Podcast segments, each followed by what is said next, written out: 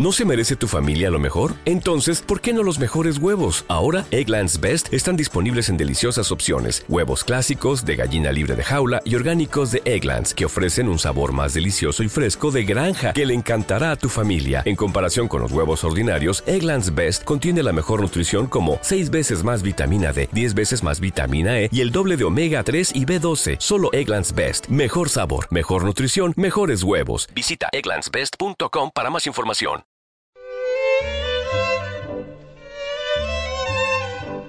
Los martes a las 5 de la tarde, Alevare, el programa de tango de Radio Universidad, con Laura Alonso.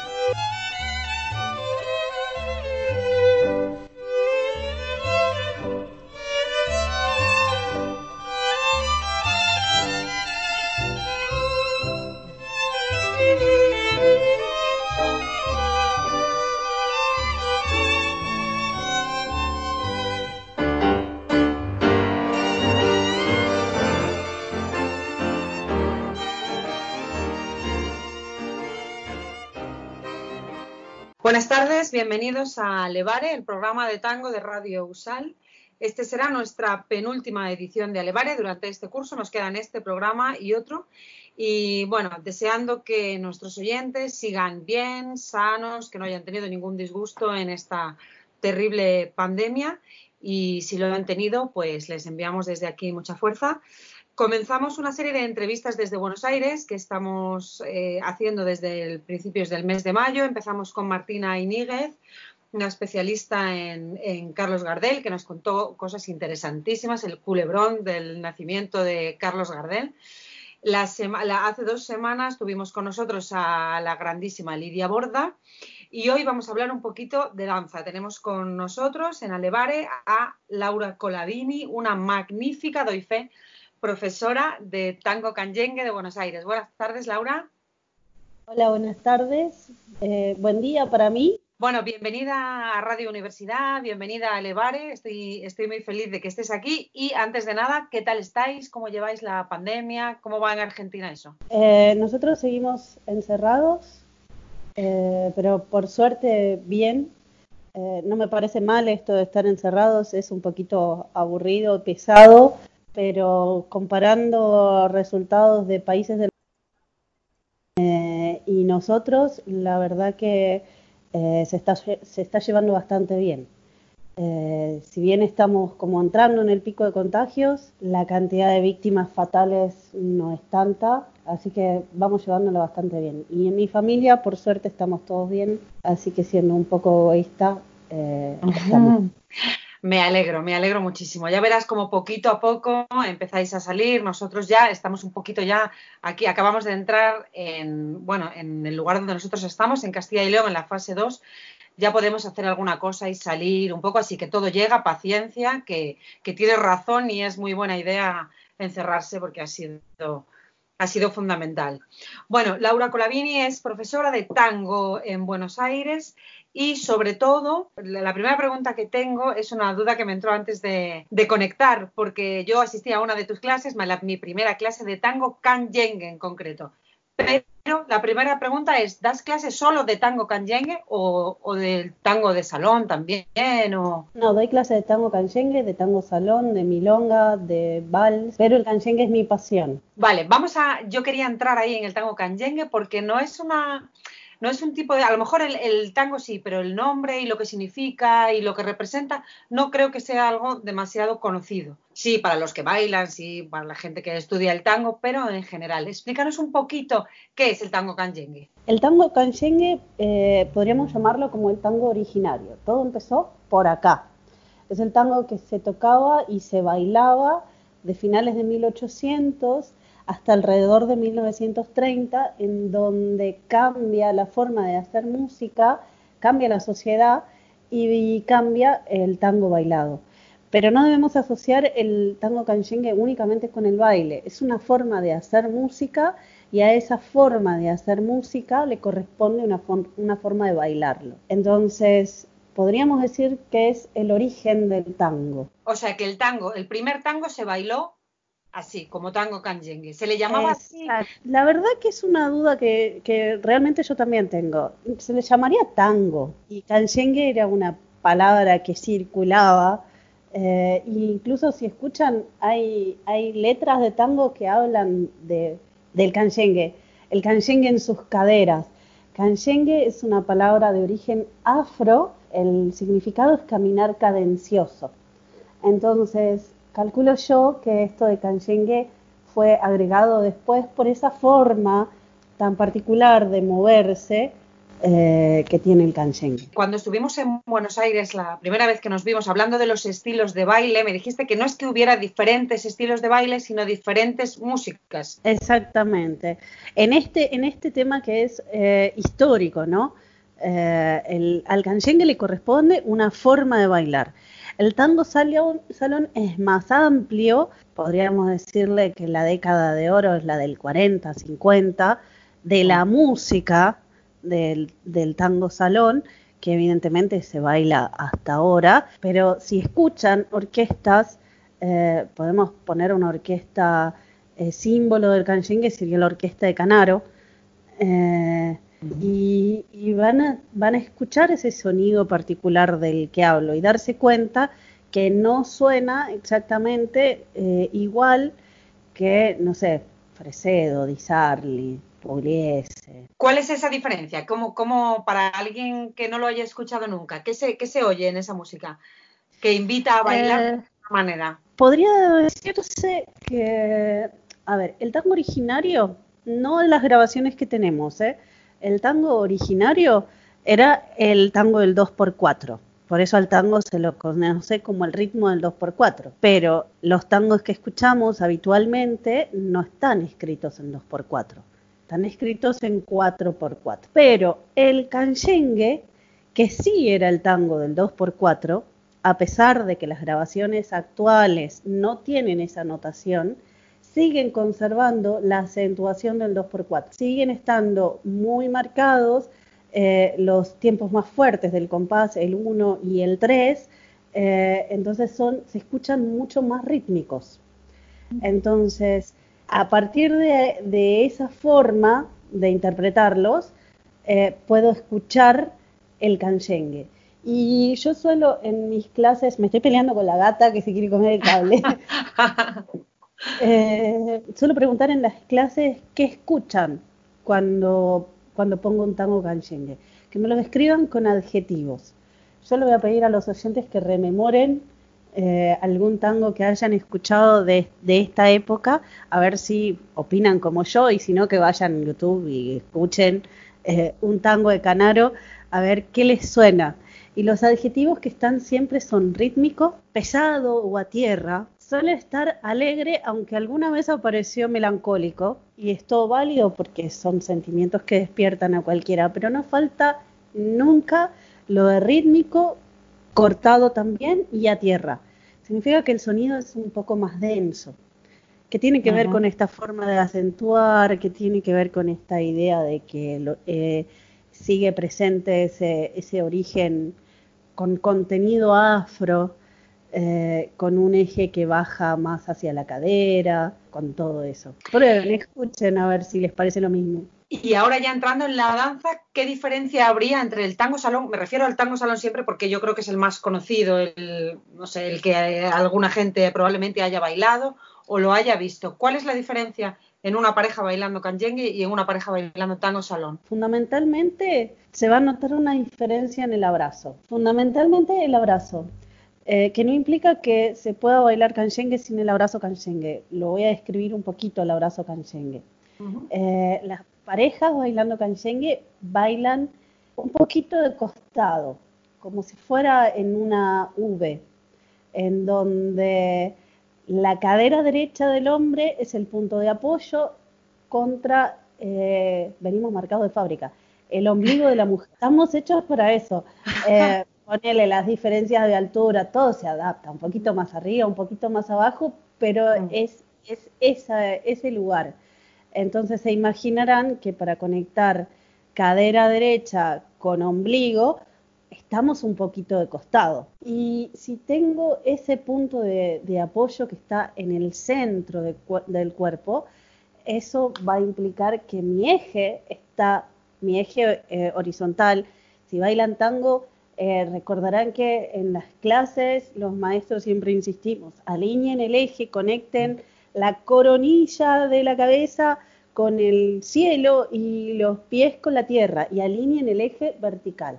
Bueno, yo les estoy hablando del eje horizontal, el que está paralelo a la tierra. Cuando bailamos tango salón y nuestro punto de contacto está en el abrazo de pecho, el punto de contacto estaría a la altura del esternón. Para bailar canyengue lo bajamos y lo ponemos a la altura de la cadera, que tiene que ver con esa forma mucho más pesada y justamente que decíamos a tierra de bailar. Eso de modificar el eje y llevarlo hacia abajo. Entonces, ese era nuestro punto de contacto, el abrazo se va a cerrar en ese punto, entonces el brazo tomado va hacia abajo, se cierra a la altura de la cadera. El, brazo del rol conductor, no vamos a decir hombre, el rol conductor, vamos a ser inclusivos, eh, atraviesa, la, rodea al, al rol follower, follower no es una palabra que me guste nada. Estamos de acuerdo. hay que inventar una nueva, seguidor tampoco. Eh, al otro rol. Venga. Eh, los, lo rodea a través de su cadera. Si tienen un poco más de confianza, bueno, vean dónde ponen la mano. Pero vamos a decir que en la cadera y lleva su brazo izquierdo apoyado en su propia cadera, brindándole un punto de apoyo a la otra persona, en donde las manos se entrelazan apoyándose, cierran el abrazo justamente donde está el punto de contacto. Piensen que siempre cerramos los abrazos con los brazos en el punto de contacto, en un abrazo fraterno igual. Vamos a decir que, en YouTube podemos encontrar vídeos de Laura con su compañero Gustavo Negrotto, eh, donde además de la maravilla que es verlos bailar, se ve claramente todo lo que Laura está intentando explicar. En, el, en, la vida social tanguera de Buenos Aires, ¿cómo, ¿qué papel juega el canyengue? ¿Se incluye dentro de milongas con todo tipo de tango? ¿Hay milongas específicas? Se incluye, si van a cualquier milonga, en cualquier parte del mundo, eh, va a haber una tanda de tango canyengue. El tema es distinguir que esa tanda es de tango canyengue. Porque estamos hablando de orquestas que son fundamentales en el tango. La orquesta de Canaro es una orquesta, digamos, con fama. Entonces, siempre va a haber una tanda de, tango canyengue. Canaro, Donato, Lomuto, la orquesta Víctor. Van a estar quizás temprano en la milonga, porque históricamente son más tempranos, pero van a estar. El tema es escuchar, y saber interpretar. Decía hace un rato que el abrazo canyengue es como, es, esa forma de abrazarse es como la cereza del postre, ¿no? Bailar con ese abrazo implica que estoy poniendo mi cuerpo a la disposición del movimiento de una forma particular que tiene que ver con esa música. No quiere decir que no podamos bailar canyengue y llevar el brazo para arriba. Se puede, perfectamente. Eh, el tema es moverse de esa forma, moverse canchengue. Entonces, sí, sí pasa canchengue. ¿Hay parejas que bailan canchengue con el abrazo canchengue? Sí, muchas más o menos. Sucedió algo, justamente eh, la semana pasada también me hicieron otra entrevista y de, empezó a derivar eh, la charla en el encasillamiento, en el encasillamiento de tratar de encasillar un hecho cultural. El tango es un hecho cultural. Hace unos años los cultores del canyengue trataban de encasillarlo históricamente y respetarlo. Y de respetar tanto lo estaban matando. Porque se trataba de que fuera exactamente igual como, se, como lo habían visto bailar, porque estamos hablando de gente mayor a sus padres. Estamos hablando de gente de ochenta y pico de años. Y no se puede bailar exactamente igual. Se puede bailar con la misma música y con la energía que le corresponde a la música. Pero las personas de la sociedad hemos cambiado. Estamos hablando recién de no distinguir los roles por género. Entonces eso implica una forma diferente de bailar. Y las personas que ahora se acercan al baile tienen quizás otro tipo de, formación. Han tomado alguna clase, aunque sea de gimnasia, con lo cual tienen eh, mayor conocimiento de cómo mover su propio cuerpo o han escuchado un poco. Entonces, si se trata de mantener la forma y entonces el Kanshengue lleva esa flexión de rodillas y, encasillarlo en, una flexión de rodillas forzada, ¿no? sin conocimiento, eh, empieza a ser doloroso bailarlo. Por encasillarlo tanto genera que sea un sector que lo baila, personas mayores. El Kanshengue es de viejos y empieza a tener mala fama y durante muchos años pasó eso. Por suerte está cambiando. ¿Por qué, o ¿Por qué crees tú que el tango salón o el, tango milonguero, bueno, ese tango que, es más conocido, se hizo tan universal y el canyengue nos suena ahora algo muy más minoritario, pues más desconocido? ¿Qué tiene el uno que no tenga el otro? A lo mejor es eso que estabas contando ahora, el, ese intento por mantenerlo, por no dejarlo evolucionar socialmente. Exactamente. Y, ahora yo lo vi en, los últimos años eh, que, tiene cada vez más adeptos. Eh, tiene que ver también con que durante mucho tiempo o en muchas, eh, sigue sucediendo, en muchas clases de tango, de tango salón, se mm. enseñan pasos, movimientos, y no se enseña a escuchar la música.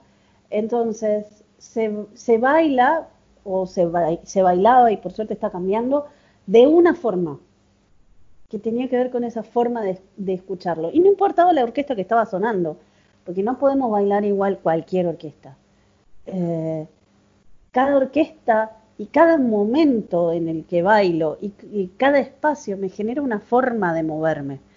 Eh, entonces el tango salón sería una cuestión estandarizada.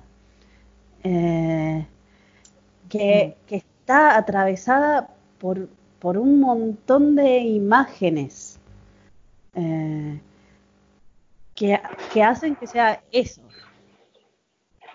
Y, por suerte se está rompiendo. Sí, quizás también el, el, que llamáis, el que se llama tango fantasía, eso sería como lo más alejado, lo más estandarizado, ¿no?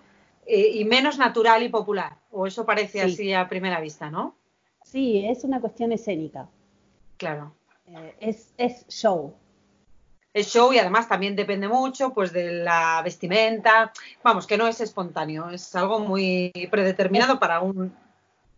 Es para, un, espacio, para un momento, eh, para una situación del público, es visual, es es otra cosa. Y quizás justamente eso eh, influyó en, tratar de que, que la gente pensara en una estética del tango, bastante alejada del salón, del salón de baile, no del tango salón, del salón de baile.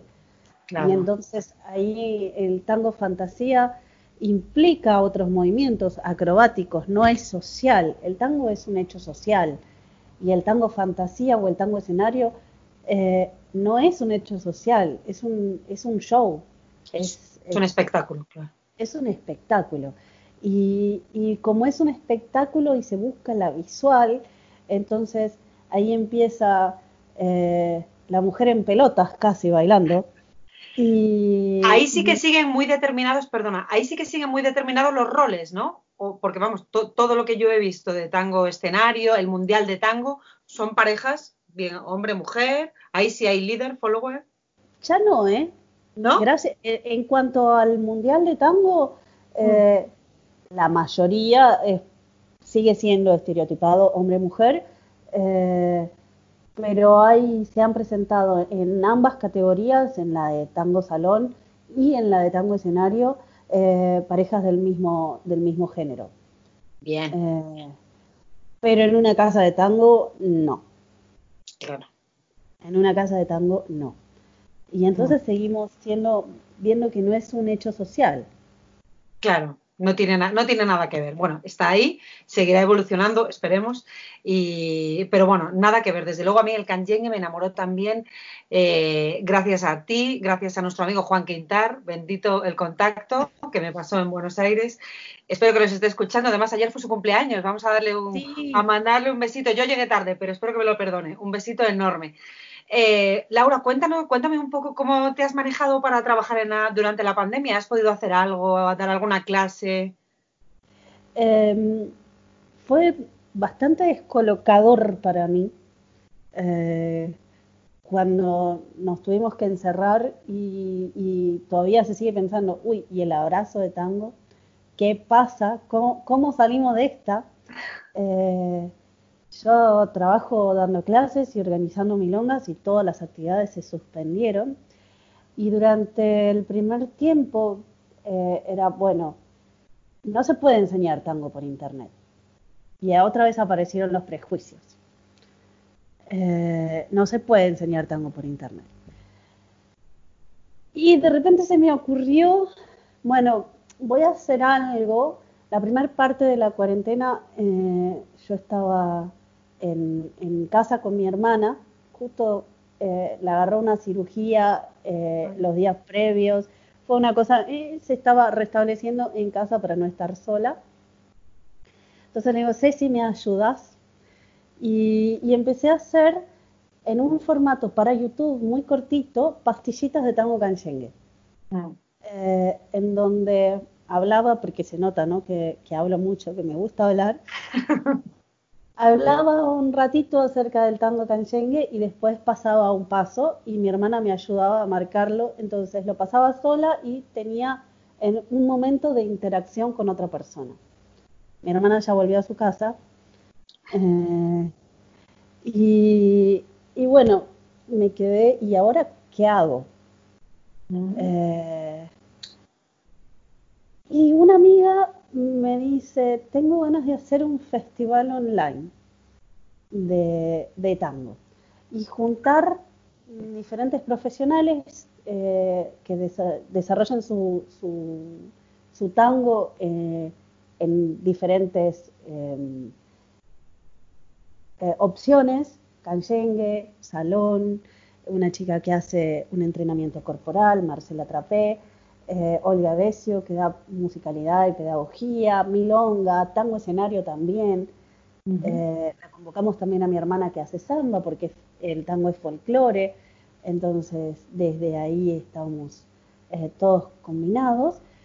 Y, y, organizamos este festival que fue el fin de semana este que acaba de pasar, y me derribó totalmente mi encasillamiento se puede enseñar tango online, se puede vivir el tango eh, virtual, eh, el, intercambio, que las clases fueron por Zoom, el intercambio fue tan cercano eh, que fue magnífico. A más de uno le das una alegría con esto de que se puede aprender tango por internet. se necesita una adaptación del docente y, de una adaptación del alumno. Un uso bastante más eh, fino de, la imaginación, eh, de la escucha, de la autopercepción, eh, para, para, poder captar qué es lo importante que está diciendo el docente a pesar de que de repente la conexión se entrecorte, que haya delay entre el audio y la imagen. Eh, se, necesita adaptarse, pero otra vez nos dimos cuenta de que el tango es un hecho social y una construcción cultural de la sociedad eh, que entonces puede, puede seguir viviendo eh, a pesar de las circunstancias. Y esta circunstancia para el tango era como ¡ah! tremenda pero sin embargo está. Qué bien, también, también hay que contar con gente que tenga estas ideas, que lo sepa hacer bien, que tenga paciencia, así que enhorabuena a todos los que habéis participado en ese, en ese festival. ¿Tenéis algún plan para los próximos días o las próximas semanas? Y quedamos tan súper contentos eh, de, resultado y, mismo cuando, porque esto era nuevo para todos, para los alumnos y para los docentes y para nosotros como organizadores, porque yo he organizado festivales presenciales. Claro. Eh, y esto tiene ventajas y desventajas. Mm. Eh, el equipo de trabajo nunca estuvo en el mismo lugar. Eh, cada uno trabajó desde su casa. Y es, es complejo, pero se pudo hacer. Y después de que finalizó el encuentro, la última hora del festival programado era una charla entre docentes y alumnos eh, y hubo inquietud por, por repetirlo. y luego el día de ayer nos escribieron un montón eh, preguntando, y bueno, ¿y cuándo se hace otra vez? ¿Y cuándo? Así que pusimos fecha. Eh, ¿Cuándo será? Y lo vamos a hacer el segundo fin de semana de julio, que va a ser 9, 10 y 11 de julio, viernes, sábado y domingo. Eh, aprovechando que acá es fin de semana largo y que calculo que vamos a seguir encerrados o con lo que llaman nueva normalidad. Eh, sí, a nosotros nos queda un poquito, pero bueno, sí, todavía falta y para poder reunirse en una milonga, quizá, quizá empecéis por las milongas al aire libre, a lo mejor... Estamos en invierno, así que está, estáis, claro, en invierno, claro, aquí es verano. Efectivamente, qué bien, pues me, vi las pastillitas canyengues, me encantaron, lo que pasa es que no estoy yo en un momento para pararme a esto, pero estaré, estaré pronto. Me alegro muchísimo de que se vaya a celebrar este festival, lo iremos recordando en la página web, pondremos los vídeos de Laura, las pastillitas también las vamos a poner ahí, que nos gustaron mucho. El festival se llama Abrazándonos Online Tango Festival.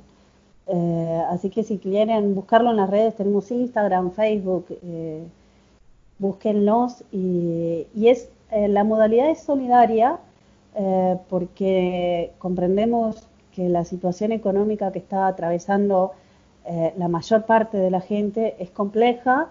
Mm. Así que el, que el que puede colaborar con una donación, bienvenido sea. no importa el monto, todo ayuda y el que no puede nos escribe un mail diciendo, no puedo, perfecto, le pasamos el link de Zoom y queremos que, poder seguir abrazándonos. Qué bien. ¿Y para todos los niveles? ¿Gente que no haya bailado nunca también? Para todos, todos los niveles. Genial, genial. Pues esto es una buenísima noticia para el mundo del tango en cualquier sitio, porque el Zoom sí, sí que llega a cualquier parte usamos un horario central para que en este hemisferio y en aquel también se pueda hacer. Claro, muy bien. Laura, eh, tenemos que terminar ya. Me da muchísima pena. Muchísimas gracias por, charlar conmigo este ratito.